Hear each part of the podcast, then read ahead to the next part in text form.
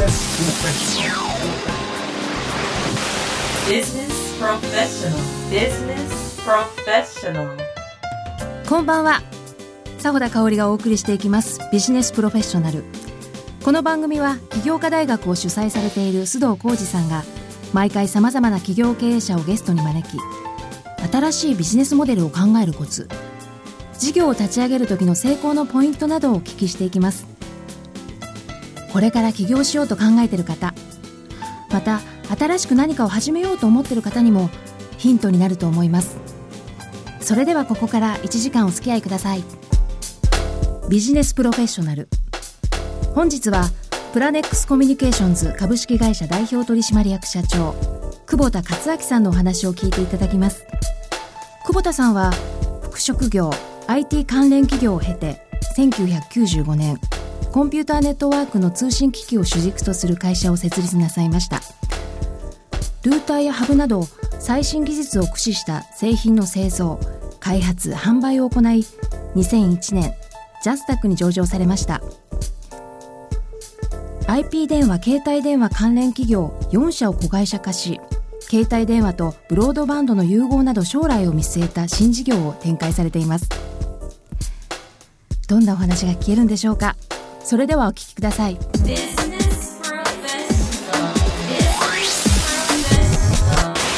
Business Professional. Business Professional. Business Professional. 須藤浩二です、えー、久保田さん今日はよろしくお願いしますよろしくお願いします。このプラネックスコミュニケーションズという会社ですね実は私もこのルーターをですねあありがとうございます。えーあの何台か購入させていただきまして、えーなぜ私がこのプラネックスのルーターをですね購入したかというと、えーいろんなメーカーからいろんなルーターがね出ている中で非常にこの使い勝手がいいというか私が欲しいなと思ってるそのものズバリ商品だったんですね。具体的に言うとまずルーター機能があるのはもちろん、えーそれも有線はもちろんですけどもあの無線で飛ばせると。でさらにそれに、えープリントサーバーですね。プリントサーバー。これが内蔵されているえー通常ですとまず有線のルーターを買って無線の、まあ、ポイントを買って、それから、えープリントサーバーはまた別で買わなければいけない、えーということが多いと思うんですね。しかも私覚えてるんですけど確か有線のポートの数もあの使い勝手がいいようにですね多かったんですね、他の競合のルーターよりも、はい、差し込める数がですね、多いそういうふうなことであの、まあ、プレネックスのルーターを購入して優先的に購入した教会ですね結構あるんですね、ありがとうございます。まあ、今日あのゲストでですねお話しできるのも非常に楽しみにしてたんですけどもそういった経緯で。実はそういうこのユーザビリティに立ったネットワーク機器をえメーカーとして製造されていらっしゃるという捉え方で私もよろしいんでしょうかね？そうですね。いはい。であのこれジャスタックに上場されていらっしゃいますけどもこれ新興市場、まあ、マザーズとか選択であえてジャスタックでそうですね。もうそこもまあ今考えるとすごいいろいろドラマがあったんですけど、これはあの私どもから見るとですねやはりあのジャスタックを選択されたっていうのは非常に会社としてもそれだけ評価もあったというのもあるでしょうけども社長としての選択もですね大きなものがあったんじゃないかなと。そうですね。だからあの、うん一番最初マザースが、はい。あのできるよんって言った時に、うん。あの NHK の朝のニュースとかでね、はい。当社をあの取り上げていただいたり、うんあのマザースに上場予定っていうのでどこでしたかね帝国ホテルかなんかで、プレスカンファレンスやった時も、壇上登ってたんですよですごくその当時のあの上場部長さんにお世話になって、はい。でもじ会社的にもマザース行くもんだっていうふうに思ってたんですけど、まあ、ちょっとマザースの方でいろんな良くない事件が多くてですね、当初立ち上げ当初マザーズですね。ですね。そうですね。はい。まあ、なんか知らないけど、当時転倒しようったんですけど、転倒に行ったっていう感じですね、今となってはやはりそれはジャスタックに上場されててやはりいい方向に働いていらっしゃいますか？振り返って考えてみていやまだちょっと、そのどこの市場がいいとかっていうのを言えるレベルにないですね、はい、これからっていうことそうですね。あのまあ、先ほど申し上げたそのコンピューターのネットワークの、はい。えー機器を主に、えー作っていらっしゃると、まあ、メーカーとですね、はい。提供されているということですけどもこれはあの将来的に今ゲームとかがいろいろ出てきてると思うんですが、えー単なるコンピューターをつなぐあるいはコンピューターの周辺機器をつなぐだけではおそらくとどまらないような気がするんですけども。そうですね、はい。だから僕らが今考えてるのは、はい。コンピューターいかに外すかってことだと思うんですよ。コンピューター外すかですか？コンピューターが中心じゃないですね。だからもうはい結局、去年の頭ぐらいから僕らが一生懸命考えてたのは、はい。コンピューターみたいなあの不細部なものを家庭で使うなんていうことが、もうなくなるのがもう来てると思うんですよ。家庭でコンピューターを使わなくなる。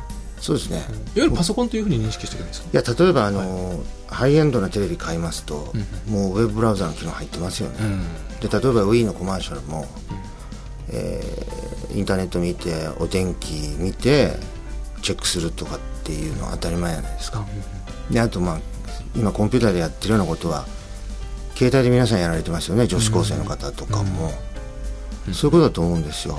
でね、携帯ハングアップしないですよね。そうですね。なかなかフリーズはしないですね。しないですよね、我々の使っている パーソナルコンピューターって言われる代物はフリーズして当たり前ですよね。そうですねあれは。でサポートセンターに連絡するじゃないですか。相性ですかねとかなんとかですねとかわけのわからない呪文のようなこと言われてね、でこれはマイクロソフトと、まあ、インテルっていうのの弊害だと思うんですよ。だからマイクロソフトはいろんなものでエンベデッドにしようとして、カーエレクトロニクスだとかいろんなところの OS 行こうと思いますけど、まあいろんなことが起こっちゃうわけですよ。なぜかというと不完全なんで。不完全なマーケットでお客さんも許してきてドミネートしてるもんで、ではその途中でフリーズするようなものはこれ工業製品として資格じゃないかと、うん。ありえないですよね、と思うんですよ。確かにパソコンが出てくる以前の工業製品というのは、その相性とかね、はい。ありえなかったですよね。ね。立ち上げとかですね概念もなかったですよね、待たせるってこともそうですよね。でつなげばすぐにつながるっていう差し込めばね。ところがコンピューターは差し込むだけじゃダメ。ドライバーがいるとかね、その1回でインストールがうまくいかない時もあって、うん。再インストールとか、おそらくそういうふうなことを久保田さんご指摘されていらっしゃるんですか？まあそうですね大きくちょっと違う部分もあるかもしれないですけど、まあ大きくとそうなんで,、でこれからやっぱりいろんな社会がもっとその我々が今携わっているようなインターネットっていうのがもっともっとこう皆さんの生活レベルに入っていくためにはそういう不完全な機器ではなくてね、むしろ僕はゲーム機だとか、それからまあそういう家電メーカーが作るそのテレビに入ってるような、そういうブラウザの機能で、あのインターネットに接続して自分の欲しい情報なり、自分がやりたいことに売り買いなりっていう何かができるっていう世界がどんどん来ると思うんですよ。でそうなった時に、はい。あの今のそのコンピューターを中心にしたネットワークの機器っていうポジションから、まあもっと違ったね、ことをやらなあかんくなるなっていうふうには思って、もっと前ですね。去年一昨年一昨年の夏ぐらいからやってますね、あそれ社として？ですね、要はそのコンピューターありきではない、えー接続機器。そうです。ほうそれ具体的にお話しできる範囲というのはございます？かいやいやもう全部フルオープンなんで、はい。まあだから例えばその、はい。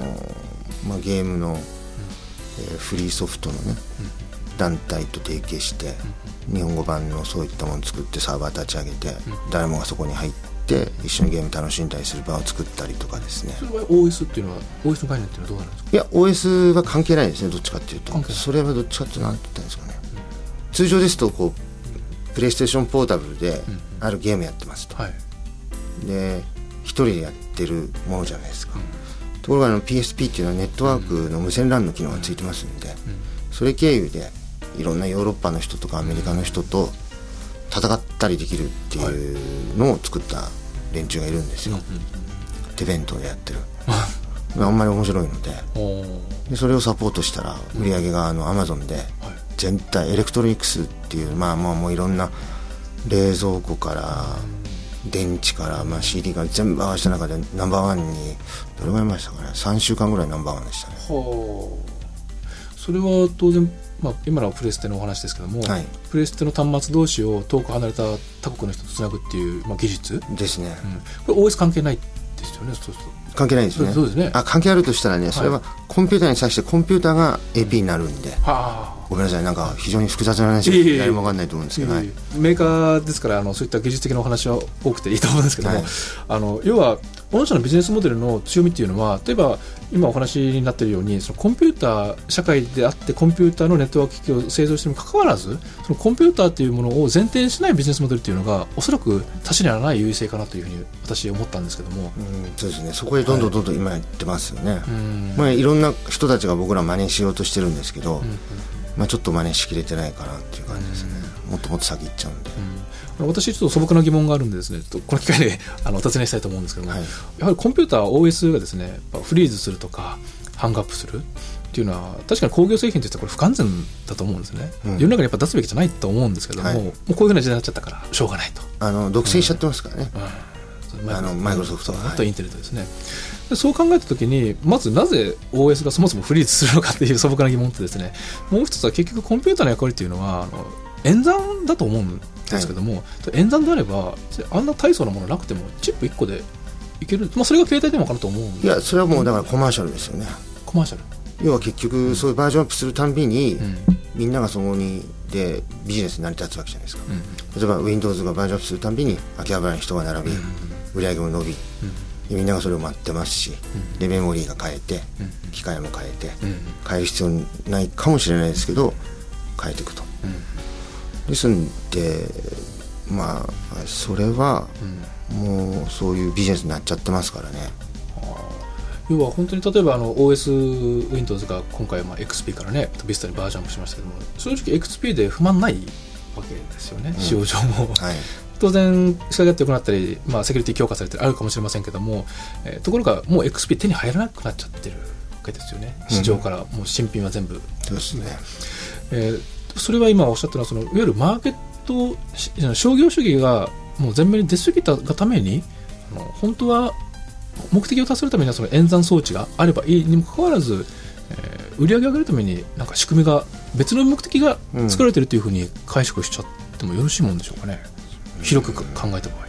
ですね、で御社はそれに気づいてもうそれに頼るのはやめよう。いやもうずっと前からですね。あー。それはもう100%それでしたね結局いろんな試みをはい。マイクロソフトやりますよね、でそれに乗っかって商品作ってるのがいろんなベンダーなんですよね、台湾のその工場みたいなところの人たちとかが作ってどんどん提案してそれをチョイスするっていう時代だったわけですよ、だからまあ上場して、えー上場した翌年っていうのがまあ最高だったと思うんですけど10億円ぐらい利益上げて、それ時にやっぱり自分で感じたのはやっぱりその、はいこのままやっぱりどんどんどんどんね、こうスピードスピードって言って作られたものを売るっていうのも良かったのかもしれないんですけど、まあそのリベート合戦突入してってどんどんどんどんやっていくっていうよりは、そういうリベートがなくても売れるっていうか、もう誰も持ってないもの、で誰も持ってないものを作っていかないと、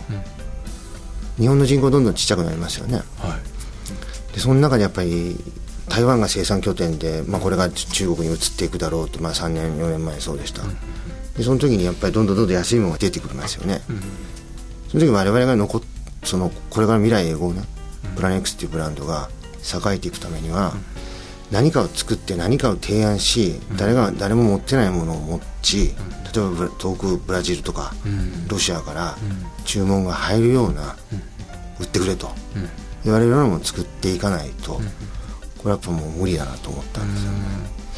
これあの分かりやすいお話をするとその、まあ、いわゆるウインテル連合に、えー支配されているこのコンピューター業界の中に乗っかっていってそのスピードについていって、まあ、かなり無理をしながら、でえーそれで、えー売り上げを作り利益を出し、回収するっていう選択が当然あるわけですよね全然あります。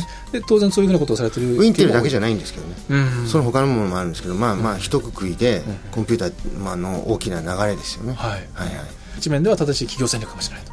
でも一方ではそれについていくことにそもそも、えーいろんな体力的な問題もあるしスピードの問題もある。いやその前に買わないんです誰も。そのはあ。それ多すぎてですか？いや例えばですね、はい。Windows メディアプレイヤーって覚えてます？使うはい。であれでまあそれのセットトップボックスとかいっぱい皆さんはい。いろんなところ出したんですよ、はいはい。アメリカでいっぱい出しまして、まあ、あとは日本でも上場しているような大手さん出されましたけど売れた試しがないですね。消えちゃいましたねいつの間にかこう話題よかったあったんですけど。うん。だ多分お分かりになると思うんですけど、まあ、リスナーの方分かるか分かんないかちょっと微妙ですけどはい。僕はとにかくダメなのははい。スクロールボタンを下に押した時に、はい。すぐ反応しないものははい。絶対売れないと思うんですよ、スクロールボタンを下に押した時に反応しないもの。カーソルがはいはいはい。押してですねうん。シンコペーションでこう一泊置いてこうグッてくるっていうのはうんうんうん。もうダメだと思うんですよ。うーん。そんなもん売れないじゃないですかよく使ってるなと思うんですよ皆さん。Windows モバイル CE とか。うんうんうんうん。なるほど。それは結局どれだけユーザーの下に立ってものを見るかっていうところになってくるんでしょうかね。そうですよね。うん。と思いますよ。どこまでユーザーの視点に立つか、待てないよこれっていうはずですよね、いや確かにねあの待てないんですよ。待てないけどしょうがないから待ってるっていう自分がいるんですよね、ただ他に手段がないからっていう、その結局なぜそうなるかっていうと、うん。それ丸投げなんですよ。マイクロソフトさんから来た OS をドンと乗っけて作るから、うん。それにソースコードも何も売ってないじゃないですか、そこを早くしたくても早くできないっていうことだと思うんですよね、御社としてはそういうふうな、まあ、これ問題というか根本的なこれコンピューター業界の大前提にもお話がねなってると思うんですけども、はい。それに、まあ、気づかれてだいぶ以前に、でそこから大変でしたね。えー社としても当然ウィンテル追随型でね変わっていく方法もあったけどもそうじゃない方向に舵取りをそうですされたわけですよね。もうフルコミットですよね。だから Linux に。ああありますね。オープンに。はいはいはい。でそうするとやっぱり会社で作らなあかんじゃないですか、でかといって全部スクラッチで一個一個ソースコード書けませんし、はい。人材も限られてますし、うん。そこの舵取りはもう、まあ、この3年間赤字垂れ流しっていうのを見てもらえば分かるんですけど、はいまあきつかったですね。だから例えばまあそのソフトを買いますっていうと、重要なスイッチングのルーティングの部分ですと1億円もするんですよ、はそれはアクセスっていう、はい。まあ、荒川社長がやられてるはい。会社から買ってるんですけども、まあ随分割り引いていただきましたけれど、まあ、定価1億円です、あうんまあそういうものを買って、まあ、他にもなんかいろんなものを買って、でポシャるものもあるわけですよね、うん。全部がうまくいくってことはね。いかないですよ、うん。でもこの大きさなんで体力なんで、やっぱりもう結構きつかったですね最初は。やっとまあ、はい。今年の頭ぐらいからはい。独自性のある商品がどんどん出せるようになまあさっき言ったアマゾンでずっと1位だったのは、去年の9月ぐらいからなんですはい。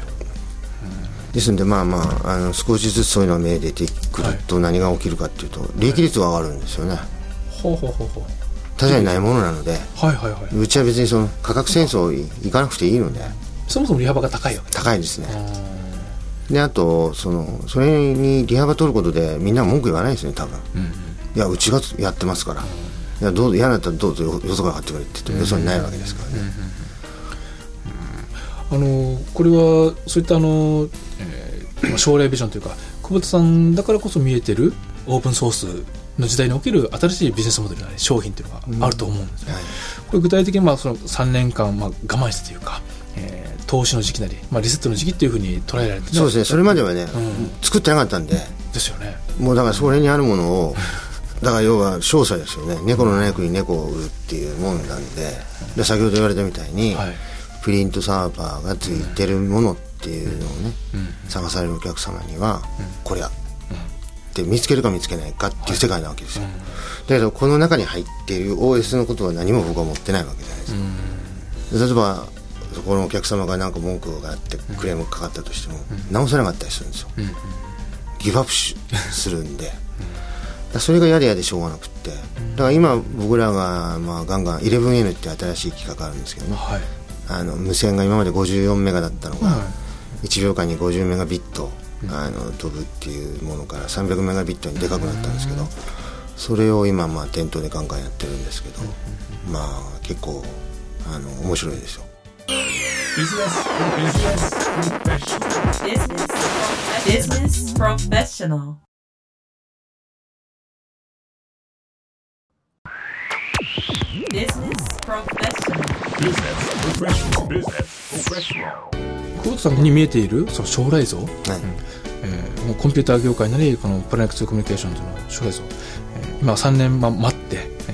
リセットした中でだんだん明確になってきたと思うんですよね。はい。はい。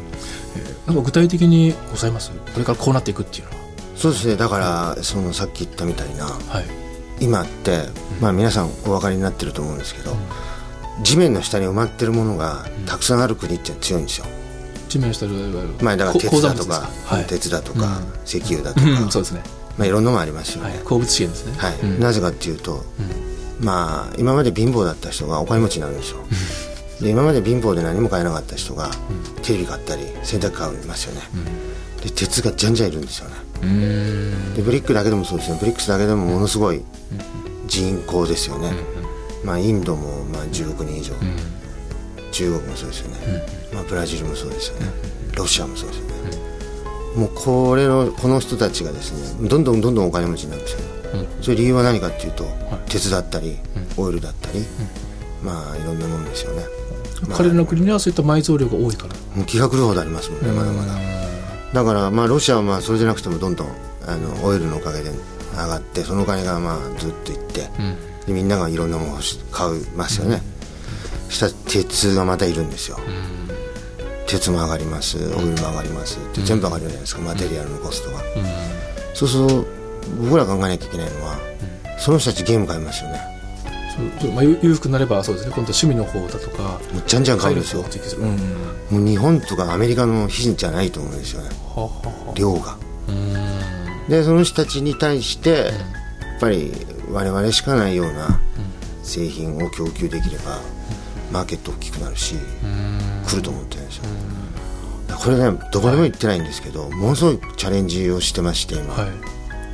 あの広告費1円も使わないでアメリカのマーケット売ってるんですよアマゾン .com だけで売ってるんですけど、あその商品ですか、はい。どういった商品ですか？いやさっき言ったようなゲーム関連のやつなんですけど。その、えっと、要は端末同士をつなぐという、はいはいはい。結構売れてるんですよ。広告宣伝費がゼロ。ゼロですね。アメリカでありえないですよね。そうですよね。はい。必ずマーケティングと称して。ものすごいお金がかかるんですけど、それ払ってないんです全く。で e コマースだけで今やってニューエッグっていうところともまあ今回契約したんですけども。はい。まあ売り上げって言ってもまだ全然ビビたるもんですけどね。はいまあ今年度の終わりどれぐらいいくかなっていうちょっと楽しみにしてるんですよね。だからそれぐらい、やっぱりあのちゃんと作ったもので、違うものであれば、あの引き合いものすごくありますからね。要はその広告宣伝費を使わなくてもずっとトップの、えーランキングにアマゾン .com はうん。ダメです、アメリカはまだまだ始まったばっかりなんであはははは。今言ったのは Amazon.co.jp ははい。Amazon Japan の方。COJP ですね。はい。うん。そっちの方で一番だったんですなるほど、うんでもそのマーケティングから要はあの広告宣伝費かけないということはそれだけ商品自体に競争力あるということ。そうですね。ね、うん、でそういうふうなものをこれからどんどんやっていくと。そうですね。でまあ、はい。例えばあのドバイでショーがあったりドバイってご存知ですね、バイ。はい、ドバイでショーがあるとですね、うん。あのアフリカの方からですね現金持って人が買いに来たりするっていうのが今の僕らなんで少しずつちょっと面白くなっていくかなとあの非常にこれ技術的にもすごく久保田社長というのは造形が深くて、はい。えーなおかつそのこのコンピューター業界の問題点も見えていらっしゃって将来も見えてると思うんですね、えーそういうふうになったまあ経緯というかあのいきさつっていうのをちょっとお尋ねしたいと思うんですけどもあ、はい。やっぱりですねまあ、皆さんに言いたいんですけど、はい。まあ、先ほどうんあの御社の本をいただいて読んでる時も、はい。あこれこれと思ってたんですけどね。はい。普通僕の周りにいるようなその社長さんたちは、はい。そういうのも高校ぐらいの時もうちっちゃい時からね、多分あの1ページ1ページのことを学んでるどっかで掴んでるはずなんですよ。うん。でいちいち読まなくても分かってるんですよね多分その広告とかマーケティングとかセールスのことを、まあまあ例えば、ちうん、簡単なことあそこに載ってること全部分かってるんですよ、多分。その私の著書に。そうそうそう、はい。書いてあることは全部分かってると思うんですよね、はい僕がやっぱ思ったのは、はい。この業界先ほど言ったみたいに、ん。あのこちら側の作り手側の都合でなんかね、供給側の都合より、でやってたんですよ、うん。例えば面白いんですけど、はい。286と386っていう、まあ、例えばもうものすごく差がある商品があるんですけど CPU のはいはい。昔のインテルの商品ですね。はい、で当時はですね286の CPU も一緒に並んで置いてあったんで売ってたんですよ、うん。値引きもされず。はい。それがまあマーケットなんですよね。うんもう定価販売でもうずっとそのまんまなんですよ、はい。誰も何も慌てないと。うん、うんだけどもまあそれで良かったんですよ多分。はい。ずっと知れたもん置いといてたまに売れるっていう感じで。でマーケットのパイも大きくなかったし。はい。でそういう時期に僕が入って何をしたかっていうと、とにかくやっぱり広告にまず値段が入ってなかったら値段をドンって入れたと。入ってなかったんですよ。うんご連絡くださいみたいな感じだったのを、バーンって訴求して安いよと、で皆さん買っていただいたんですそれは久保田さんが、えっと、お勤めになっていらっしゃる頃いや僕はもう起業した後起業した頃、はい。えー価格が不透明な業界でそうそうそう。価格を明瞭化したと。そう。うん。安いよと。はい。でも読んだら分かってうん読んだらすぐ予算に組み入れられるっていうようにしたとか、あと店頭で売ってなかったものを店頭で売ったりとかですね。ほうほうほう。パッケージに詳しくその内容を入れ始めたとか、うん。全部日本語マニュアルつけたのもうちが初めてでしたし、そういうお客さんにとって必要なことを全部やってったんですよ。それが今当たり前になってますけど、はいはい。まあ僕が最初にやりましたね。それ以前はやはりお勤めで同じような業界にいらっしゃったんですか？いましたいました。それはまあ、マイクロソフトの敵の会社の,、はい。あの OS のうん。営業部長やったり外資系でやったりとかしてましたんで、CPM とかはい。コンカレント CPM とかまあデジタルリサーチっていう会社その後まあノベルっていうネットワークの会社に買収されて、そこを勤めて、それからまあ一社経て10会社作りましたんその独立される時っていうのはやはり同じ業界でというふうにお考えになってたんですか？いやもうその頃はもうやることは決まってましたんでね。はい。もうこれを絶対やるぞと。ほうほう。それしか思ってませんでしたから、うんその通り予定通りって感じですね。う。ん特に大きな決断っていうのはそこでは？まあ先ほど言ったぐらいですね、はいあとはないですね。なるほど、だからとにかく一つ決めたのは、まあもう話聞いてるとね、もう今でもそうですけどね大概、あの次から次へと新しいもの出てくるでしょ。その商品、はい、技術とか。テクノロジーとかはい。チップセットとか、うんほとんどね、はい。あの知ったかぶりしてる人が多いんですよそれ開発側がですか？いや全部ですね。全部。営業営業もそうですしいい加減なんですよ、当初から、で思ったのが、はい。自分は自分がうん。はてなと思ったことは、ちゃんと理解して次行こうと思っただけなんです、で知らないことには知らないってちゃんと言おうと。はい。知らないから教えてってちゃんと言える人間になろうって決めたんですよ、うん。じゃないとこの業界は絶対偉くなれないと思ったんですよ。はい。うんそれぐらいですかね。あのこのコンピューターの世界に、えー携わるきっかけとなったのがあのフランスでミニテルに出会ったというのがおそらく、ね大きいかなというふうに私は思うんですけども、はい、はい。だから要はその人々がはい。その生活の中にそれが入り込んでったのを見た時に、はい。やっぱりどんどんどんどんこ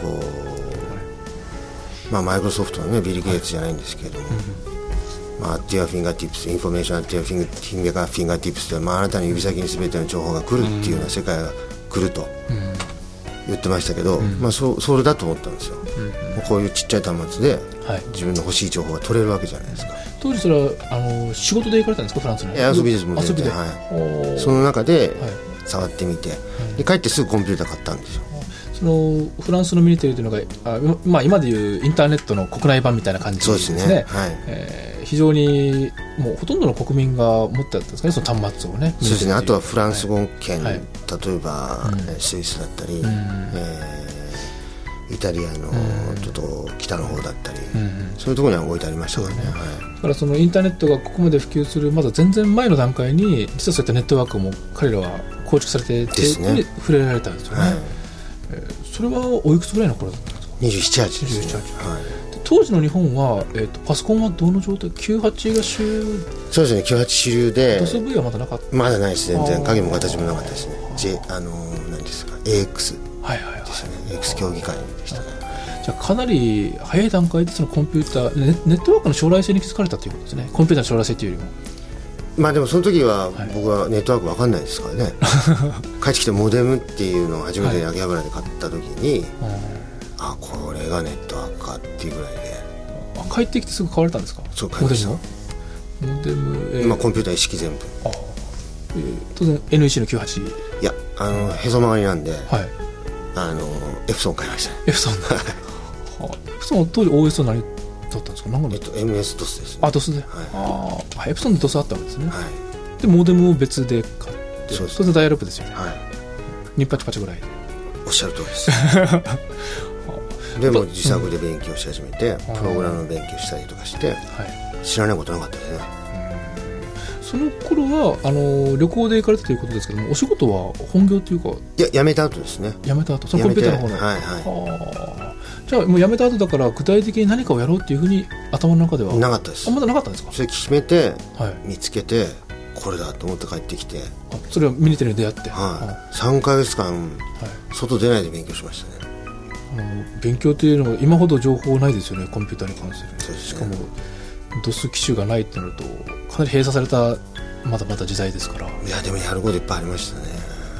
面白かったです結構。だからその時の MS-DOS のマニュアルにモードコマンドってのがあるんですけど、はい。500ですよね。500あ500で僕ねあんまり頭悪い方じゃないなと思ってたんですけど 100回読んでも意味わかんないんですよ。はで500でしたね。は英語で読んだらスッスッと分かりました。なるほどなるほど。はあそれだけやっぱ人材もそういった分野にいなかったんでしょうね。なかったですね、まあ、要は環境変数なんですけどそんな環境変数なんてね ありえないですよね。パラメータで十分分かる話だと思いますし、まあ、その概念が分かるまでが大変ですよね。Business Professional. Business Professional. Business Professional. Business Business Professional. 創業の経緯をねあのもう少しお尋ねしたいと思うんですけどもそういう中であのいろんな選択肢があったと思うんですね、はい。まあ、前職の経験を生かすということももちろんありますし、えーハードメーカーに行くということもこれからのあの端末の普及度合いを考えるとですね、えーメーカーになるということも当然あったと思うね。いやもうすごい誘いでしたね。やっぱそうですよね。だから例えばあのネズミ講みたいなやつとか、とにかく物を売るっていうのは誰もが知ってたんで。とにかく負けないですし、あと営業力っていう。はいはい、もうへこたれないですし、まあだからいろんなところでから引き合い来たんですけど。それは断ったんですうーんまあ分かると思うんですけど。かはい人が幸せになる仕事しないとねはい。幸せになれないと思ったんですよ。ほうほうで人騙したりとか、はい。そのなんか欲しくもない人に物を売ってもね、しょうがないでしょ。うん。そんなことやってたらねやっぱ死ぬ時あんまり良くないなと思ったんですよね。だからやっぱり人に喜んでもらえるものを使っていただいたりとか、まあ、サービスなり、本当にだからそこは大事だと思うんですよ。その278の時にそこまで考えていらっしゃったっていうかもう勤める前からですね。やっぱりいろんな人見ると、はい。人に悪いことする人はやっぱりいい死に方しないと思うんですよ。だからその糧としてねはい。自分のなりわいとしての職じゃないですか。でそういったものをそういう人に対してこう悪いことを知りつつなんかして利益を得るなんていうね、やからはダメだ。っていうふうには思いましたね、あのこれからまだまだ立ち上がるっていう市場でしたから逆にあの、まあ、商売気がある人たちはそこに目をつけてこれから伸びるっていうのはおそらく分かってたんですよね、はい。だからそういうふうな誘いが多かったと、うん。でも一切まあ見向きもしなかったですね、話にならなかったですね。最終的にご決断されたのはまず独立の第一歩というのはどこからだったんでしょうか？いや第一歩も何もですね。販売代理をやったとか、うん開発自宅開発をしたとかそういうんじゃないですよね。もうだから、初めて秋葉原行ってコンピューター買ってはい。1週間ぐらいしてからガッツポーズでしたね。ガッツポーズ？は な何に？もう絶対これは成功するここでって。当時モデモデにパチパチですそうよ。ねでガッツポーズする要素がなんか何もない。何もなかったんですけど。もうだから絶対負ける気がしなかったですね。どの分野で負ける気がした？いやもう絶対全てにおいて自分がやろうとすることで絶対成功する俺はって思いました。はそこからもう不眠不休で頑張りましたねなんか商品ソフトか何か作られたんですか？そうすると。いやその時まあ別にその自分の趣味ですねそれは作ったの。は、はい、作らないと分かんないじゃないですか、はいはいどういうふうにできてるとか、はいどういうふうにプログラミングするんだとか。はい大体分かってますよね最初に作ったのってどういったソフトっていうか？いやつまんないそうです聞かないでくださいはい。当時確かに僕もあんまり作れないなと思いましたですね、うん、当時でそれで一番最初の売り上げっていうのは何か何が売れて会社としての売り上げがうん。最初立ったものですか、そうですね。一番売れたもちろんまあネットワーク機器が。あもういきなりやっぱ機器のメーカーにそうですね。1年目でもう20億円売れたんですよ。あそうなんですか。はということはメーカーとして機器ハードの設計をいしてないです。あしてない。のよその会社から買ってきたものをパッケージだけ変えて。あ先ほどのようなその翻訳だとかでしかも会社の名前最初プラネットジャパンっていう名前だったんで、はい。どっかの外資系だと思うじゃないですか。あ久保田さん雇われ社長なんですか？あそうなんですよ。ってやってると 皆さんなんか後ろ僕の後ろに誰かバックがいると思うから、はいはいあじゃあ大きい会社なんだねとかそういう時はもうあのうんともはい。ノーとも言わず、うんうん。あのスッとどっかに消えて やってました。はあ、かということはもう既存の商品の,、うん。まあその仕入れてでもそれはあの確かにユーザーに分かりにくいわけですよね。次も、うん、おっしゃったように。その、まあ、パッケージデザインとか説明書とか、まあだからあの、ね、あの企業家大学の本じゃないですけど、はい、一言ですよね。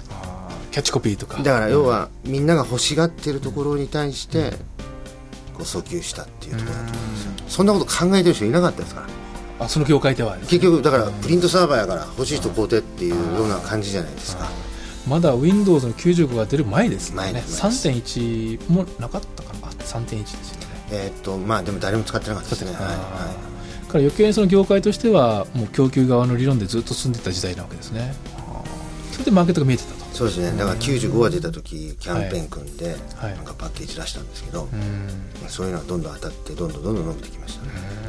とそう考えるとあの商売としては立ち上げから結構順調にいやもう順調以外の何者でもないですね。ただ順調じゃないのはだからやっぱり人の問題でしたね。なんか組織が全然できなかったです。全部一人で全部できちゃったので。一人でお一人ですまあだから要はあんまり人のこと当てしないで営業もできますしうん。開発もしますし物も作るし仕入れも。仕入れもやるし、うん全部やってきちゃいましたんで。逆にその全部自分でできたことがちょっと、まあ、人の問題が出てきて、まあ、規模が拡大するとね、うん。うん人が必要になりますからね。ですね。あもう本当それこそ武田信玄じゃないですけどね。あ はい。まあ人は石垣なんとかなんとかっていう感じですよ。今は。はあはい。今そういうふうに思ってやってますけどねそこに変わるまでものすごい時間かかりましたしね、だからまあ、ある意味まあ面白いですね今やってて。当時はまあ販売代理ということで他社製品をね販売してたわけですけどメーカーに転じたのはいつ頃からなんですか？いやもうその頃からメーカーだったんです。あそうなんですか？要は結局全部自分がリスク背負って、はい。自分のメーカーの名前としてプラネットジャパンってやってたんで。そうするとあの要はロゴとかラベルとかもは張り替えるってい。うか、はい OEM のようにして。そうそうはあ。OEM でした。あじゃあいきなりメーカーとして立ち上げられたわけですね。はあそれはリハブも当然ね大きくて、うん、ね。まさかうん。そういうことになってるってことは誰も分かってないですから、そうすると今度はあの次の展開っていうのはどういった事業の展開になってきたんでしょうその OEM メーカーから次の。今度はだから僕らが OEM する番ですよね、はそういうソフトであったり。あはいでまあさっきのお話出てこなかったんですけど、はい。まあ我々がやっぱりグンってこう強くなったのは、まあ3社買収したんですよ。はい。それ上場後ですか？そうですね。全然、はい。まあ、ん。えっ、と2年ぐらい前ですかね、はい。23年前なんですけど。はいえっと携帯電話のですね、えーいろんなアプリケーションを作ったり、携帯になんかサービスを提供するようなコンテンツのサービスを提供するようなそのシステムサーバーだったり、はい。そういうものを作ってる会社と、あとはまあその PC のソフトウェアを作る会社。はい。こういったものをまあ買収したんですよ、でそうしたことによってあのハードだけじゃないんですよね。はい。そのいろんなシステムとしてこう完結するんで。うん。でちょっとできることが変わってきたんですよね。当然リハバも大きいですしソフトなんで、うんまあ、研究開発もその分かかりますけれども、うんうんまあ、随分変わってきましただからね。うん。内容が。でなおかつ先ほど来お話があっているように、えーこれからまあ先のこのコンピューター業業界を見据えて、ん。えーいやコンピューターにそういうことよりも、うん。もっと大きいことだと思うんですけど。もっと大きいですか？うん、だから要は、どんどんどんどんこう人がいなくなるじゃないその人口が減るっていう。ですよね、はい、やっぱ僕ら考えなきゃいけないのは、うん。面白いんですけどゲームって万国共通じゃないですか、はい。PS3 どこ行っても PS3 だし Wii はどこ行っても Wii じゃないですか、うん。全世界に訴えられるようなうん。企画なりテクノロジーを築き上げればうん。ものすごく売れると思うんですよ。ね、うんうんうん。でも国境が関係なくなっちゃう。そうそうですねだから外向いてますね気持ちはどんどん。もちろん日本も頑張ってますけど今。はい、それはもうあのすごく頑張ってますけど、うん。もう自分の気持ち的にはもうとにかく外のリレーションをどう築き上げていくかっていうことですね特にヨーロッパっていうのはあるんですよねチャンスが。例えばヨーロッパのスペインっていうのはもうブラジルとはい。言葉が同じなんで、うん。ね、うん。やっぱりヨーロッパのスペインで受けるとブラジルにドンって入るとか、うん。いろいろ面白いことがあるんですよね、ロシアもまあヨーロッパ近いしですしね、その、まあ、ヨーロッパのその成熟している国々はもちろんですけれども、えー、ブリックスの新興の国々はインドとかもねフラあんまりやってないですね。あでも将来的にはそこも市場に当然見据えてきてゲームということうん。あの好き嫌い激しいんで行きたくないとこはやめ行かないことになってるんで。あ行きたくないですねあそこは、うん、でもその要はこれから成長著しいだろう海外、っていうのに主に焦点を。そうですね。誰か他の人は行ってもらえると思うんですけど、僕はあんまり行かないかもしれないあそういったあのインドとか。そうですね、でもそのヨーロッパとかいうのもそうですね。標準に利用してヨーロッパ大好きなんで。あの御社の会社のことをちょっとお尋ねしたいと思うんですけども、はい、あの非常に女性活動に力を入れていらっしゃるというふうにですね。いや、はい、あのね結果的にそうなってるだけで、結果的に、はいはい、あの僕はこう思うんですよ、はい、その女性とか男性とかっていうこと自体はもうナンセンスで、はい、僕はもう昔から言ってるのは、うん、もう同じなんで、うん、何も変わらないし差もないしっていうことを言ってるだけですよね、うん、もう結果的にこういうふうになってるっていうのはそういったあの社長としての考えがあるのはもちろんですけども、はい、会社の仕組みなり制度としてなんか働きやすさとか女性の？あそれはねあんまりよくないかもしれないんですけどね、はい、どうなんですか、やりがいがあるんでしょうかねそうすると。うん。まあでも女性の部長さんは多いですね。はあ、役員はいませんけどまだ、はいはいあのやはりこの女性の中でもこれコンピューター業界に立たされたいっていう方多いと思いますし、はい、えー、まあ、でもそうすると女性の方がむしろ向いてるかもしれないですね。あそうですか。きめ細やかなんで、はあ、で一つのことずっとできるじゃないですか、はい、男性と割合こうねパッパラパッパラ次いっちゃうんでむしろ向いてるかもしれないですね。あのそういったコンピューター業界に携わっていってなおかつ今までの、まあ、Windows とかインテルとはちょっと違う新しいことの仕事をやっていきたいという女性にとっては、なかなか選択肢がそもそもないと思うんですね、そういった会社自体が。その中では、御社というのは非常にあのそういった女性に対して訴求できる会社だと思うんですけれども、はい、はい、あのどういうふうな女性、まあ、男女問わずということでしょうけどもどういった人材を会社としては求めている。そうですね。やっぱり、はい、あの一個一個の事柄なんですけど、はい、大きいことから小さいことっていっぱいあると思うんですよ、うん、だけれどもその一個一個に対してですね、はい、やっぱりあの抱えるというか、これをやった暁には会社にこうプラスになるっていうのがあるとするじゃないですか、うん、そうするとその中間であれがないとかこれがないとか誰かいないとかっていうのをよく話に出るんですけど、そういうことをもう言う人は、もう何やってもだメイクセンスするはずがないと思うんですよ要はあの自分以外の他人のせいにそうですね。だからまあそれもこれも含めてちゃんときちっとやり抜いていくっていうことをね、うん、はこれに関して言うとキャリアも何もないじゃないですか、例えば言われた時に素直にごめんなさいっていうかいやあれがなかったからっていうかの差だと思うんですよね、うん、ちょっとした一言の言い訳でもあるとやはり成長性という意味でないと思うんですよね。だからできれば、はいあのそういう思いのある人たちが集ってくれる、うん、集まってくれると嬉しいなと思いますけどね。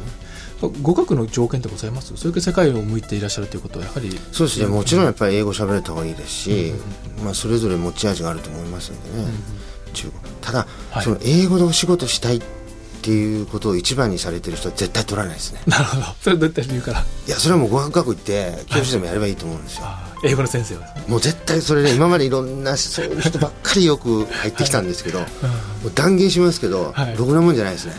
ビジネス向かないです。なるほど、はい、英語を生かしたいっていうのとそのビジネス成功したらまたこれ別ですからね。っていうかね。そういう人たちは本当に英語のあのお仕事使われた方がいいと思います、うん、あくまで御社の場合はその研究開発というか、メーカーとしてのやりがいを求めて利益を上げることにやっぱりやりがいを求めないと、会社が大きくなるとか、ボーナスみんなでちゃんとゲットして、まあ、どっか社員のところに行くとか、うん、何でもいいんですけど、うん、なんかこうそういうところに向いてくれないと、うん、英語でお仕事したいっていうのはやばかったですね、せっかくのご経験から。もう全然ダメでしたね。それも当然英語だけじゃなくてフランス語でもあの同じですね。フランス語が使える仕事がしたいからっていう動機でもやはり会社としては研究開発とか、そうですね、まあ、だからそういうことを思ってても口に出さない方がいいですね多分ね。はいうん、多分、まあそれぐらいのまあそういう人っていっぱいいらっしゃると思うんですけど、それを履歴書に書くか書かないかだと思うんですよね。なるほどね。せっかくいいものを持っててもね、そこで行ってしまったら誤解をされちゃったらね、もったいないですからね。あと御社独自のキャリアプランって何かございますか？まあどっちかっていうと、抜擢はどんどん早い方なので努力してやっていただければ、あの上が全然詰まってませんから。先ほど女性の部長がね何人かもいらっしゃると、はい。えーおいくつぐらいの方が？えっと46とおー345だと思いますね、は4635で、えー部長さんの女性が。はあ若いですよね。いですね。だからまあ今まだまだそういうポストがあんまりないのではい。どんどん来れると思いますね、あのーどのあたりを評価されてそうやって抜擢をされるんですか？やっぱ結果ですね。結果、はい。開発した商品の、えー性能という意味でそれともやっぱ売り上げですか？あやっぱりいろんなセクションあるんで開発だけじゃないので、はい。やっぱりいろんな目標とか設定ありますよね、こういうふうにしなくちゃいけないと、はい。そういうことができたらやっぱりどんどん出世していきますし、でししっかりとその結果を評価するせ制度もできてる？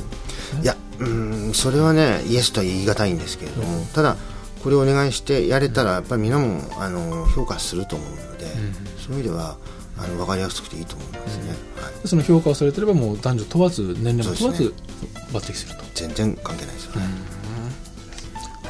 あのもう今日はいろんなお話をですねあのお伺いさせていただきました。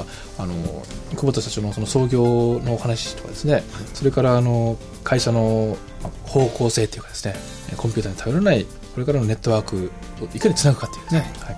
あの最後のお尋ねしたいんですけどもあの御社のビジョン、うん将来像というのをお聞かせいただきたいと思うんですけども。そうですね、はい。やっぱりあのソニーじゃないんですけれども、はい。やっぱりみんながですね考えて自由にですね、やっぱり人のためになるようなものはい、これがあったら面白いとか、うん。そういうものをどんどん開発できるようなうん。企業になりたいですね、なりたいというかはいします。はい。はい。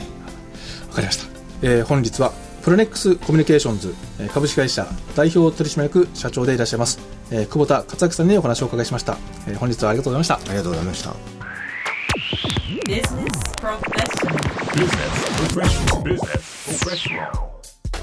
いかがでしたでしょうか？ビジネスプロフェッショナル本日はプラネックスコミュニケーションズ株式会社代表取締役社長久保田克明さんのお話を聞いていただきました。さて来週はセレブリックスホールディングス株式会社代表取締役会長 CEO 水戸薫さんのお話を聞いていただきます。どんなお話が聞けるんでしょうか？お楽しみに。ここまでのお相手は佐田香織でした。